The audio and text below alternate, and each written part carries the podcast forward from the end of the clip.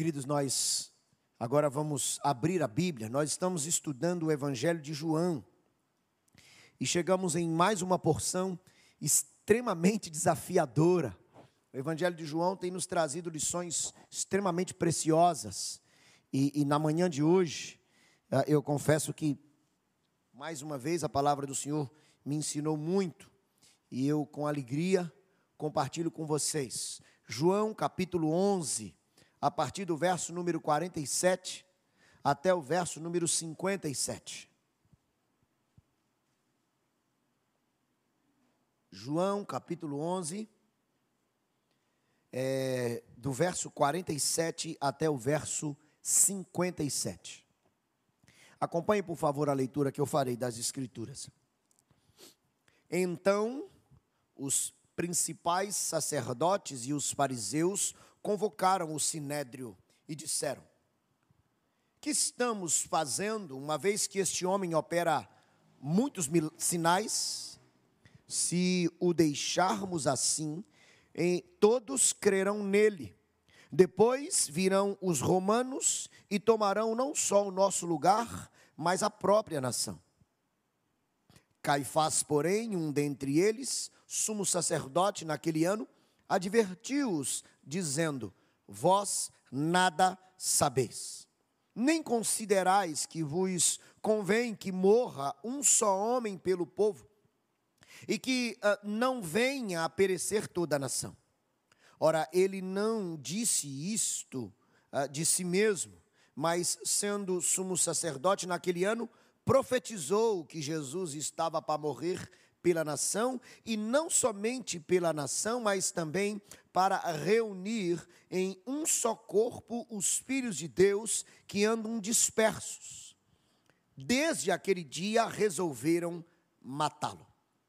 De sorte que Jesus já não andava publicamente entre os judeus, mas retirou-se para uma região vizinha ao deserto, para uma cidade chamada Efraim e ali permaneceu com os discípulos. Estava próxima a Páscoa dos judeus e muitos daquela região subiram para Jerusalém antes da Páscoa para se purificarem. Lá procuravam Jesus e, estando eles no templo, diziam uns aos outros: Que vos parece? Não virá ele à festa? Ora, os principais sacerdotes e os fariseus tinham dado ordem para que, se alguém soubesse onde ele estava, denunciá-lo, a fim de o prenderem. Bendito seja o Senhor pela Bíblia e por esta mais esta oportunidade de refletirmos nas Escrituras. Que o Senhor ah, seja glorificado nisso. Amém. É, é bem provável que você já tenha ouvido alguém dizer assim: somos frutos das nossas escolhas. É claro que compreendemos isso. Lidamos com aquilo que decidimos, que escolhemos e com as consequências daquilo, daquilo que escolhemos. Mas eu me atrevo nessa manhã a mudar um pouquinho esta afirmativa, dizendo que somos fruto da nossa escolha. E eu quero mostrar isso nesse texto com vocês. Nós temos estudado o Evangelho uh, segundo João já há algum tempo e repetidas vezes temos visto a evidência da proposta de João primária que é mostrar o Cristo como o Filho de Deus, o Salvador, a esperança, a única esperança que temos para a nossa reconciliação. E eu insisto e insistirei enquanto estudarmos que compreendamos isso, que não existe nada nesse evangelho em particular dissociado desse propósito principal. Nós vimos recentemente dois milagres que mexeram com o contexto. Um esteve relacionado à cura de um homem que a Bíblia não registra o seu nome, e o outro, Lázaro, que recentemente ah, revisamos aqui a narrativa que fala da cura de Lázaro. e, e também o, o, os desdobramentos disso. No domingo passado, nós fomos desafiados a pensar a partir dessa narrativa. Mas olha, lembre, por favor, como termina a narrativa que estudamos no último domingo. É, o versículo 46 do capítulo 11 diz assim: Outros, porém, em contraste aos primeiros que são citados no verso anterior, que creram em Jesus Cristo, o verso 46 diz que outros, porém, foram ter com os fariseus e lhes contaram dos feitos que Jesus realizara. Atenção, por favor, porque nós vamos continuar vendo essa realidade dúbia ante ao Cristo, a quem Ele é, os seus ensinamentos e, e também a, a chamada do Cristo acerca da nossa postura. Ele há pouco havia curado Lázaro, ou curado não, ressuscitado, não deixa de ser uma cura, mas ressuscitado Lázaro, e isso mexeu com todos em volta, não apenas com suas irmãs, mas com muitos que ali estavam, que segundo as Escrituras, dentre esses muitos se renderam ao Cristo reconhecendo-o como o Filho de Deus. Mas que outros, diferentes dos primeiros, hum, rebelaram-se. E segundo lemos no verso 46 do capítulo 11, eles foram ter com os fariseus, escolheram ter com os fariseus para falar acerca daquilo que o Cristo havia feito e os desdobramentos que aquilo estava tendo na vida de muitas pessoas. Esses escolheram isso e, tendo se dirigido àquelas autoridades, elas também tiveram a possibilidade de escolher. E nesta manhã eu quero afirmar para vocês que estes escolheram a morte.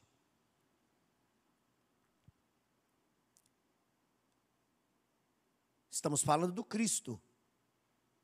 Ele veio para dizer e ensinar que Ele é vida e que estamos mortos sem Ele. Tendo anunciado da sua, da sua mensagem, tendo explicitado através das suas ações e reações, mais ou mais não, também, como fez com suas palavras, estes também escolheram não a vida, a morte. E eu quero olhar para esse texto a partir dos versos que se seguem, para que eu e você reflitamos sobre a escolha ou escolhendo a morte e as motivações que levam alguém a escolher a morte. E eu não estou falando simplesmente escolher a morte de Jesus, e também não estou falando literalmente em escolher a própria morte. Eu estou falando na escolha de permanecer sem vida ao rejeitar o Cristo. Por quê? Que uh, o que leva a uma escolha como essas? Nesta manhã, diferente da última, que eu trouxe quatro pontos para a nossa reflexão, nesta manhã eu deixarei apenas dois pontos para a nossa reflexão, de razões que levaram estes a escolherem a morte e que talvez, talvez, possam ser encontradas nos nossos dias, em nossos corações. Por favor, volte os olhos para o texto, que dentre os dois pontos de reflexão para esses que escolheram a morte, o que levou eles a escolherem a morte é, em primeiro lugar, o amor, presta atenção, o amor a si mesmo. Por favor, o texto sagrado. Eu gostaria que vocês lessem o verso 47, o 48 e também o 57. Por favor, irmãos. Então.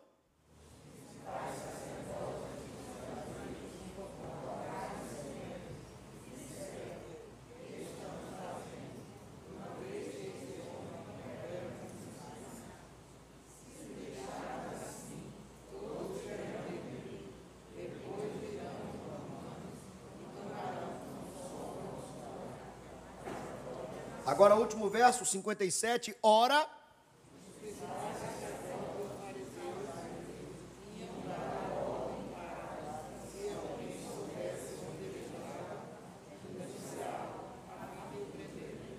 escolheram a morte primeiro, por causa do amor a si mesmo.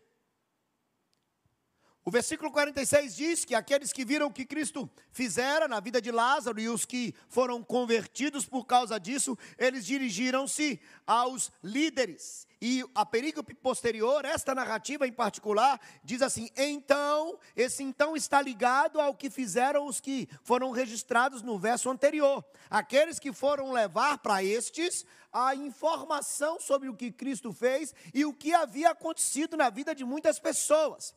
Era esperado, quem sabe, que esses que conheciam da verdade pudessem, ao ouvir isso, escolhessem a vida, ou seja, escolhessem estar também com Cristo, para ouvir das suas maravilhas e renderem-se ante a quem Ele era. Mas, cheios de si mesmo, amando a si mesmo, eles não optaram por isso. O texto fala dos principais sacerdotes e os fariseus.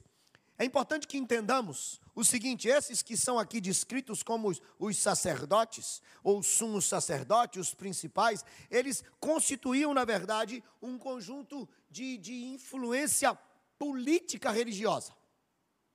Era gente que estava no contexto conduzindo é, é, aqueles que ali estavam, os saduceus, assim eram também chamados, eles não aceitavam, eles não se rendiam à verdade da possibilidade da ressurreição e aceitavam exclusivamente os escritos de Moisés. Agora, esse grupo é composto por outros, os fariseus. Esses, por sua vez, são ah, definidamente religiosos e eram populares pela sua legalidade ou pelo seu legalismo, melhor dizendo, e afirmavam, aceitavam o Antigo Testamento o ministério dos anjos e também a ressurreição, ou a vida após a morte. Então nós já identificamos aqui no primeiro momento que não havia congruência, não havia relação é, entre estes grupos em face do assunto principal, que era os conceitos ou a realidade teológica.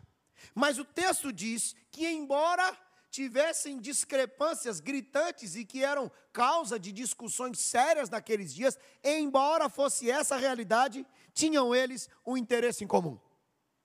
O texto diz que reuniram-se uns e outros e convocaram o sinédrio. O sinédrio era o supremo tribunal daqueles dias. E eles se reuniram, cerca de 70 membros locais. Calvino diz assim que agora deliberada e intencionalmente se congregam com o fim de sepultar a glória de Deus, diante da qual se veem constrangidos a ficar perplexos. Esses líderes religiosos viram-se ofuscados pelo Cristo. Foram impactados, estavam constrangidos, nas palavras do reformador, perplexos, porque aquele que ali estava operava milagres, fazia coisas extraordinárias, e isto estava afetando a popularidade destes. Então se reúnem, se reúnem para tratar do tema incômodo. E percebam, um deles se levanta e diz assim: O que estamos fazendo, uma vez que este homem opera muitos sinais? O que estamos fazendo é uma pergunta retórica. E ele dirigindo-se àqueles que ali estavam, conduzindo a sessão, não apenas conduzindo a. É, como um parlamento, se assim posso dizer, mas conduzindo a, induzindo aquilo que estava por fazer diante daquela pauta tão ímpar. Ele então diz: Nós não estamos fazendo nada, nós não vamos fazer nada, nós vamos permitir que ele continue agindo desta maneira. Ele chama-lhes a atenção, como se estivesse dizendo assim: vocês não perceberam o que está acontecendo, não? Vocês não viram que ele está crescendo de no, demais? Vocês não perceberam que ele está tomando um lugar que deveria ser nosso?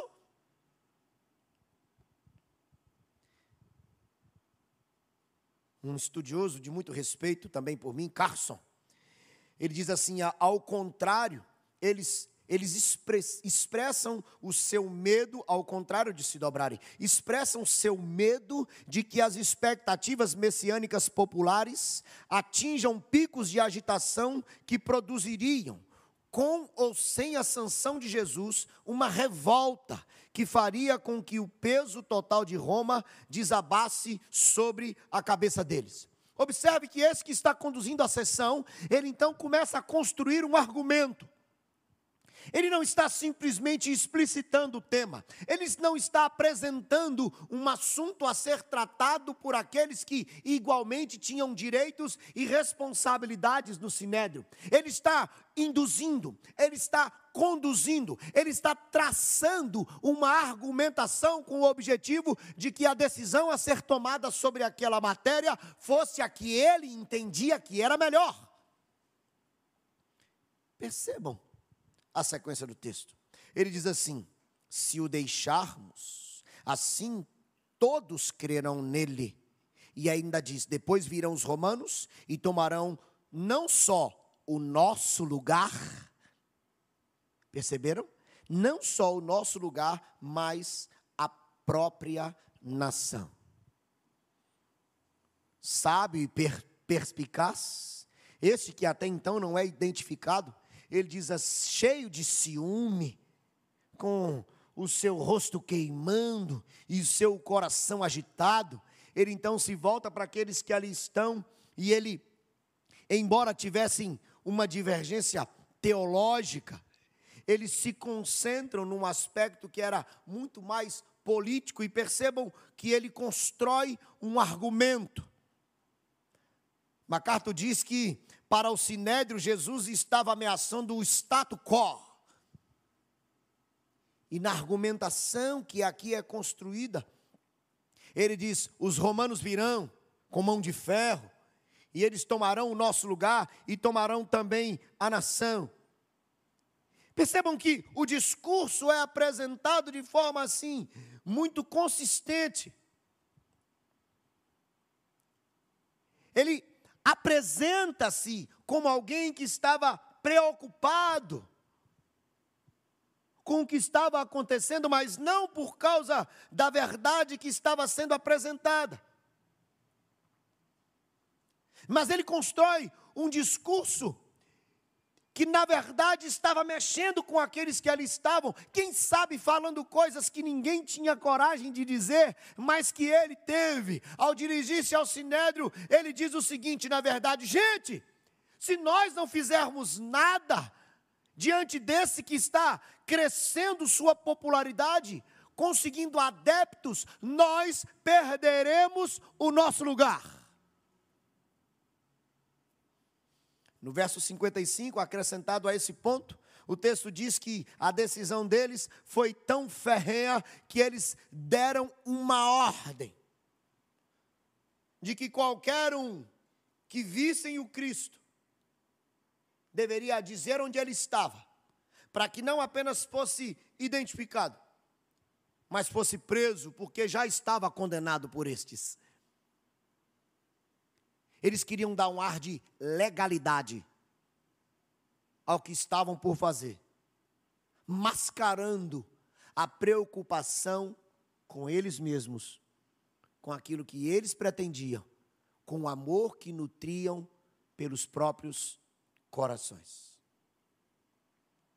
Eles constroem uma pseudo-verdade, uma argumentação consistente na boca de pessoas com autoridade, e tendo construído essa verdade, eles então mascaram a verdadeira intenção. Eles negam o Cristo. Eles, em vez de escolherem a vida, eles escolhem a morte, porque amavam mais a si mesmos. Será porventura que encontramos alguma semelhança da escolha que estes fizeram naqueles dias, ou apresentaram mascaradas, com as escolhas que fazemos no dia de hoje?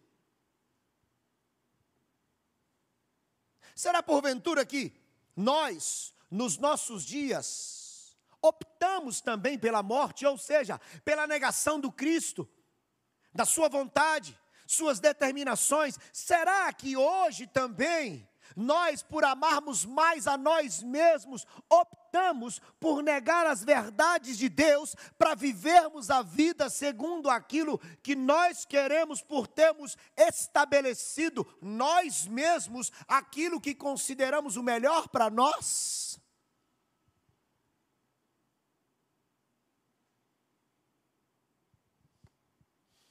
Eu já disse isso e, enquanto Deus me permitir, continuarei a repetir. Já parou para pensar como nós somos bons em criarmos argumentos consistentes para fazermos o que nós queremos fazer?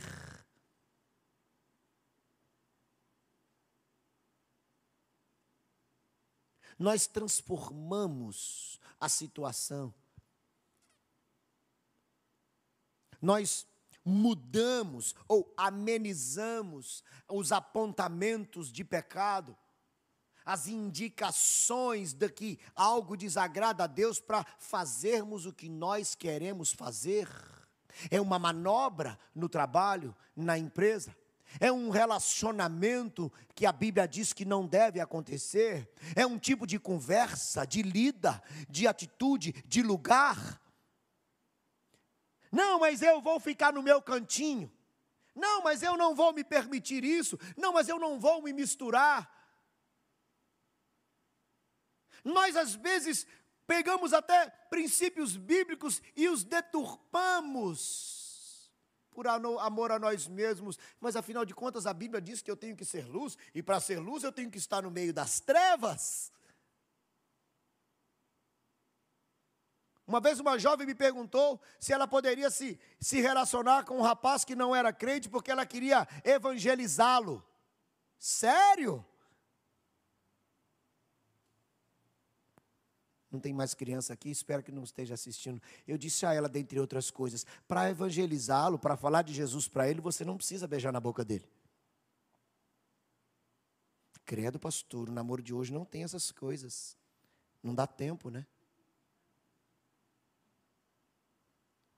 Nós maquiamos, deturpamos, invertemos a verdade por amor a nós mesmos e escolhemos a morte. E que resultados, usando as palavras do apóstolo, que resultados nós colhemos dessas escolhas, dessa escolha? Resposta do apóstolo Paulo: somente aquelas coisas das quais nos envergonhamos.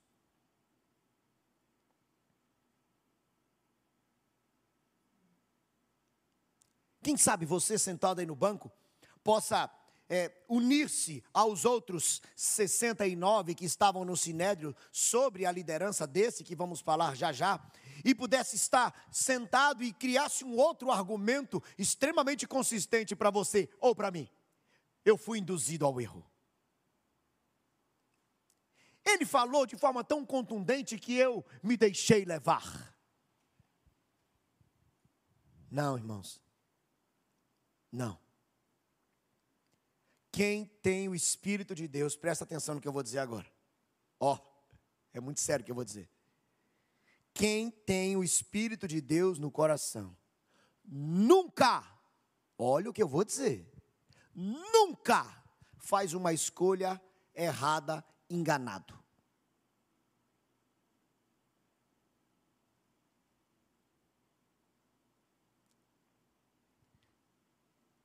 A Bíblia diz que ao homem que teme ao Senhor, ele o instruirá no caminho que deve escolher.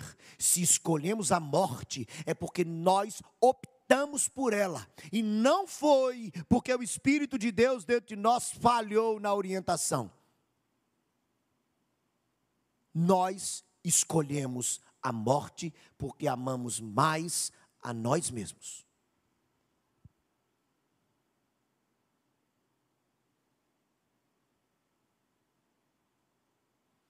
Talvez você possa não concordar com esse argumento. Biblicamente estou disposto a refletir com você, porque também aprendo todos os dias. Mas se começarmos lá no primeiro livro, se começarmos lá nos primeiros seres humanos, se começarmos lá pelos nossos pais, nós veremos que eles escolheram a morte porque eles amaram mais a eles mesmos do que ao Senhor.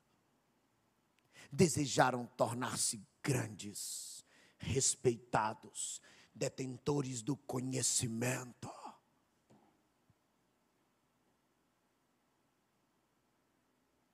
Quantas vezes fazemos isso? Quantas vezes? Não foi nenhuma, nem duas, nem três vezes que eu tive a responsabilidade de dirigir-se a uma ovelha amada, seja homem ou mulher, e dizer: quer fazer? Faça. Mas faça consciente do que está fazendo. Não mascare, assuma. Muitas vezes eu ouvi: eu quero. Faça.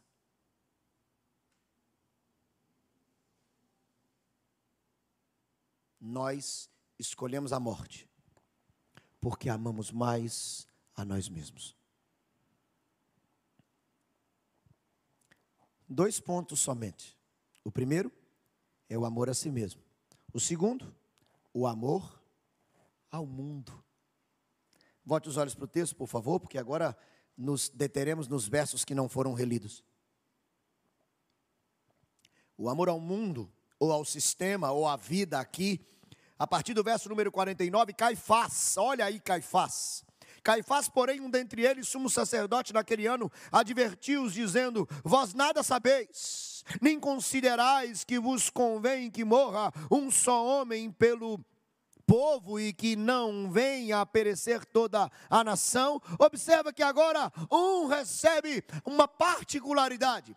João apresenta a singularidade, dá o nome daquele que estava conduzindo o momento, daquele que estava tratando a matéria, daquele que estava esclarecendo os pontos para que os que ali estavam pudessem expressar através do voto.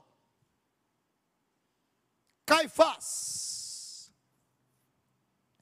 Segundo a história, Caifás foi apontado como sumo sacerdote no ano 18 depois de Cristo, pelo prefeito romano Valérios Gratus. Olha, é importante nós lembrarmos o seguinte, que esta posição era algo que fazia parte da vida e era passada de um para o outro, segundo a instrução do Senhor. Mas depois da intervenção de Roma, o título fora muitas vezes vendido a quem tinha mais recurso e passou a ser uma posição político-religiosa, de influência e de uh, oportunidade de aproveitar o que podia se tirar do cargo. Qualquer semelhança? Não, não é mera coincidência. Caifás aqui é apresentado e foi sumo sacerdote do ano 18 ao 36. Genro de Anás, sumo sacerdote do ano 6 ao ano de número 15. Eu, eu destaquei é, o que William Hendrickson fala sobre Caifás. Impactante. Muito mais eu poderia ter destacado, mas observe o que ele diz. Na trama da sua personalidade, falando de Caifás, os fios da impudência cínica, da ambição insana, da inveja rancorosa e da esperteza consumada estavam entretecidos. Ele diz: ele, Caifás, sabia de todas as respostas e sabia como fazer os outros verem as coisas do seu jeito. Caifás não hesitava em derramar sangue inocente. O que ele próprio desejava ardentemente por propósitos egoístas, fez parecer como se fosse uma coisa necessária ao bem-estar do povo um homem inescrupuloso. Como um outro autor o chama, um salafrário.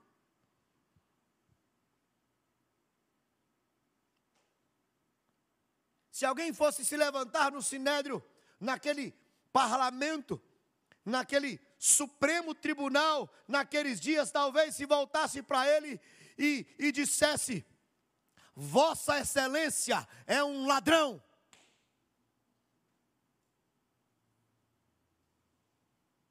Caifás, cheio de si mesmo, agora usa na sua argumentação valores profundos e ele está inculcando na mente daqueles que estavam naquele momento sob sua liderança uma verdade cada vez mais demoníaca, porque o mundo está posto no maligno. Caifás chama-lhes a atenção sobre a necessidade da preservação da vida de todos. Que bonito!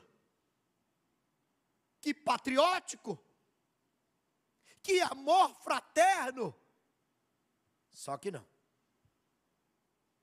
Bote os olhos para o texto. Porque percebam a mente perspicaz desse sujeito. Ele diz assim: Vocês não estão considerando que vos convém que morra um só homem pelo povo e não venha toda a nação perecer? Que raciocínio! Que capacidade cognitiva! Caifás, ainda segundo o Carso, seu raciocínio foi assim: sigam a Jesus e a nação perecerá. Matem Jesus e a nação será salva. Queria dizer que Jesus devia ser consagrado à morte, sacrificado como um bode expiatório para poupar a nação e os seus líderes. Gente, olha, olha a perspicácia, ele diz o seguinte, olha, gente, olha só, vocês não estão entendendo, presta atenção em mim, olha todo mundo aqui para mim, olha o que Jesus está fazendo, se a gente não fizer nada, como não estamos fazendo até agora, o que vai acontecer? Ele vai agregar mais, cada vez mais seguidores. E os romanos vão aqui e vão acabar com a nossa mamata. Eles vão assumir tudo, inclusive o templo. Gente, nós temos que acabar com esse mal que está para destruir a nossa nação. Nós temos que cortar pela raiz, nós temos que salvar o povo. Que bonito! Que convincente! Olha só o que o texto registra. O texto diz assim, verso 51, ora ele não disse isso de si mesmo, mas ele estava na função de sumo sacerdote, e olha como João registra, ele profetizou que Jesus estava para morrer pela nação, e não somente pela nação, mas também para reunir um só corpo, e os filhos de Deus, talvez você fale, gente, que bonito, ele aqui foi extremamente espiritual, ele abriu a boca no sinédrio para falar de verdades profundas. Não, Caifás não tinha a intenção de evocar aqueles a pensarem sobre a grandeza da obra redentora de Jesus Cristo. Não era essa a sua intenção. Caifás estava usando aqueles argumentos, deturpando a verdade para manter a vida que tinham nessa terra. Me permitam, Caifás estava falando, mas Deus estava falando. Caifás estava falando com a intenção de persuadir aqueles que ali estavam a matarem Jesus Cristo exclusivamente para manterem a vida que tinham. Mas Deus, como através da mula, estava falando através de Caifás para que fosse registrado na história, inclusive diante daqueles que estavam no sinédrio, a verdade profunda que mais uma vez estavam negando. Caifás fala sobre aquilo que Jesus faria para tirar proveito e manter a vida que queria viver. Mas João ao registrar estas palavras, tem a intenção de deixar registrado que eles tiveram mais uma oportunidade de lidarem com a verdade como verdade. Pronto. Agora, ouviram aquelas palavras, era o momento de tomar a decisão.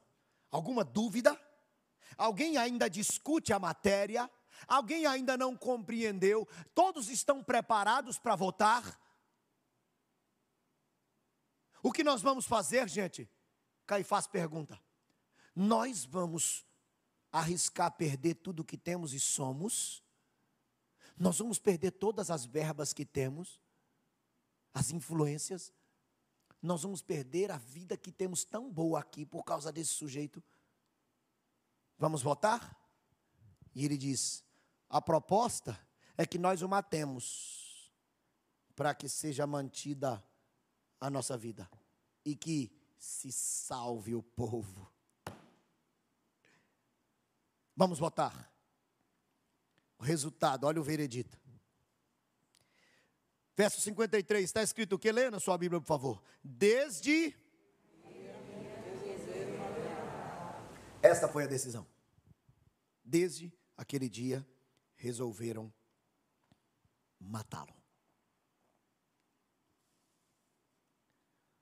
Um desdobramento disso está aí na sequência do texto, porque diz que Jesus, de, de, depois ou a partir daquele momento, Jesus não estava mais ensinando, ou passou a não ensinar mais publicamente. O texto diz aí que Jesus não andava mais publicamente, mas foi para uma região vizinha chamada Efraim. Olha só, preste muita atenção. Jesus não estava com medo dos líderes. Jesus não permitiu que fosse entregado, que fosse encontrado. Por quê? Porque ainda não era chegada a sua hora. Olha o que João registra. João registra que estava próximo da Páscoa, e era costume que naquela semana que antecedia, muitos se dirigissem a Jerusalém para a purificação, para prepararem-se para aquela festa marcante e extremamente especial. Estavam sujeitando-se aos rituais de purificação exigidos naquele cenário. E dentre eles, devido à popularidade de Cristo, o verso 56 diz que eles procuravam Jesus e diz: Ele não vem, é? Será mesmo que ele não vem? João faz questão de registrar isso nesse contexto, para que compreendêssemos que a popularidade de Jesus já era tamanha. E mesmo que o procurassem, em muitos casos, por motivações humanas, por interesses até escusos, o fato é que o nome do Cristo tomou popularidade e que esta era uma das razões que levou todo o cenário e a escolha dos líderes religiosos, inclusive eles a perguntarem se o Cristo iria ou não. Escolheram a morte porque amavam o mundo. Prefiro viver a vida aqui. Prefiro desfrutar dos prazeres dessa terra prefiro alcançar a minha carreira, prefiro é, desfrutar da minha profissão. Não importa se tenho que negociar os meus valores, o que eu quero é curtir a vida.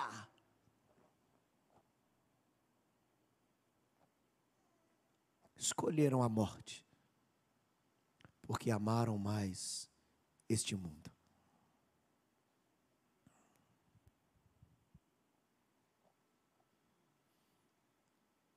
Deixa eu te fazer uma pergunta. Que primeiro foi feita para mim mesmo. Honestamente, você tem escolhido vida ou morte? Já está claro, mas eu vou repetir. Eu não estou dizendo que ninguém aqui está tentando ou pensando em se matar, cortar os pulsos. Não é disso que eu estou falando. Escolher vida ou morte é escolher viver com Cristo ou sem Ele.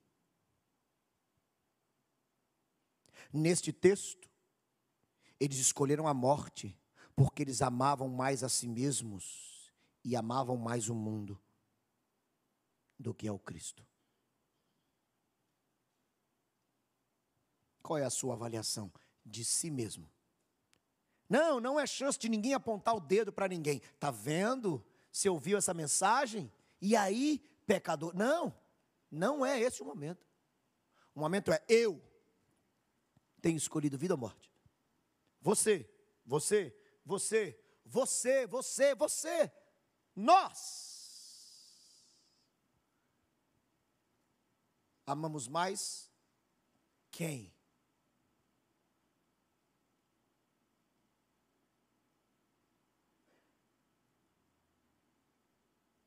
Essa é uma reflexão dura, difícil, mas extremamente atual e pertinente.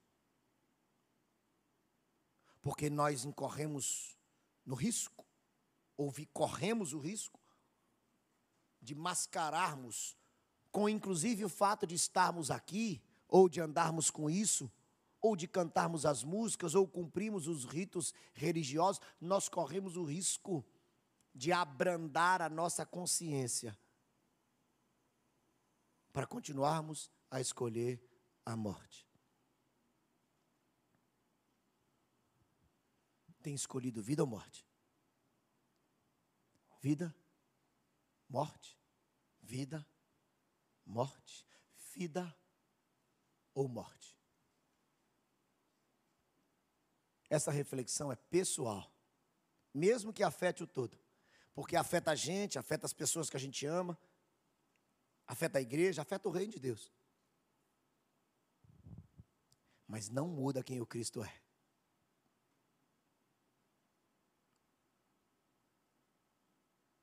Cantamos agora há pouco essa bela canção, dentre as outras, Preciso de Ti,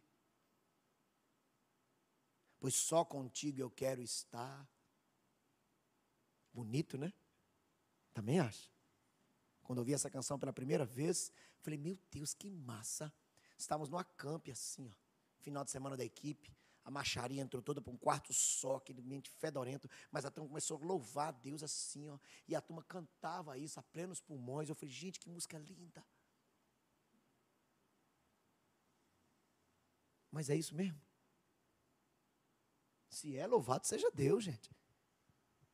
Mas é isso mesmo? Vida ou morte?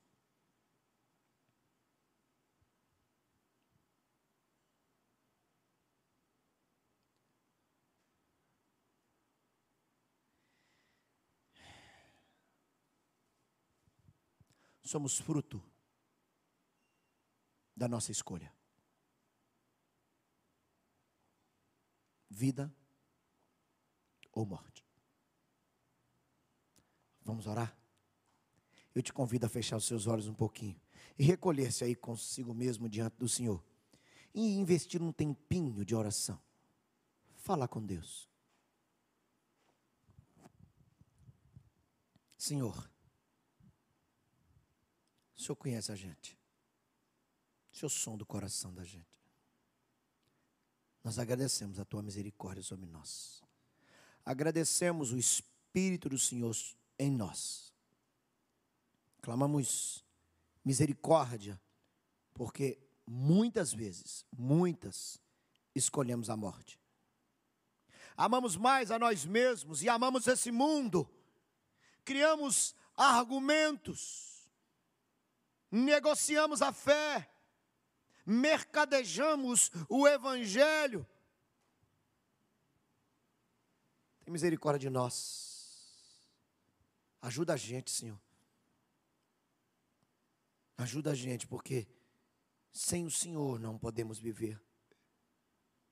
Sim, o Senhor Deus não há sentido na existência, não há prazer que seja maior do que o prazer da presença do Senhor, não há alegria que seja maior do que a força que vem do Senhor, não há alento, consolo, proteção, não há ninguém que nos proporcione o que somente o Senhor pode nos proporcionar. Não há nada, status, conquista, não há é, respeito, não há nada que seja maior do que a bênção de vivermos na presença do Senhor. Nesta manhã, clamamos misericórdia. Em nome do Cristo. Amém e amém. Por favor, irmãos. Que o amor de Deus, nosso Pai, que a graça tremenda do Cristo, e a instrução, força, ousadia, sustentação do Espírito Santo de Deus, seja sobre sua vida, sua casa, sobre o povo de Deus aqui, espalhado ah, por todo o Brasil e por toda a terra, hoje e para todo sempre. Ah.